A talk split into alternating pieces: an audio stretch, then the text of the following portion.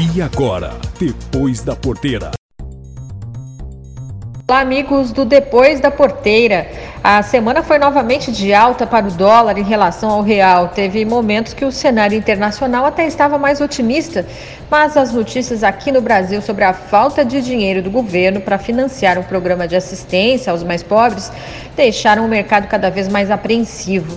De um lado, o governo quer fazer algum tipo de programa que complemente a renda dos brasileiros, bastante comprometida com os efeitos da pandemia, mas de outro, existe a preocupação em cumprir a lei de responsabilidade fiscal. O governo não pode seguir gastando mais do que arrecada. É um dilema. E esse dilema se traduziu em perdas na bolsa e alta no dólar. Só para se ter uma ideia, o real teve o pior desempenho do mundo em relação ao dólar. De janeiro a setembro desse ano, o dólar se valorizou em relação ao real 39%.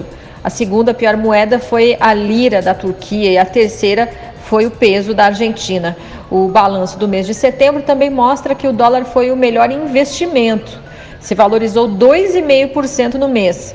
A bolsa de valores, nesse mesmo período, e também o ouro tiveram um desempenho muito negativo.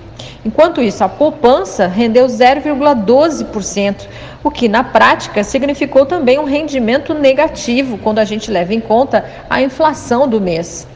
É, aos produtores que têm lavouras com preços atrelados ao dólar, é bom aproveitar esse período de alta. Já quem ainda precisa comprar os insumos, deve fazer as contas e consultar os especialistas. A tendência para o ano que vem até agora, segundo os analistas, é de que o dólar permaneça próximo de R$ 5,00 menos do que o patamar atual, que está acima de 5,60. Era isso, meus amigos. Uma boa semana a todos. Alessandra Mello, de São Paulo, para o Depois da Porteira. Esse foi o Depois da Porteira. O agronegócio em destaque.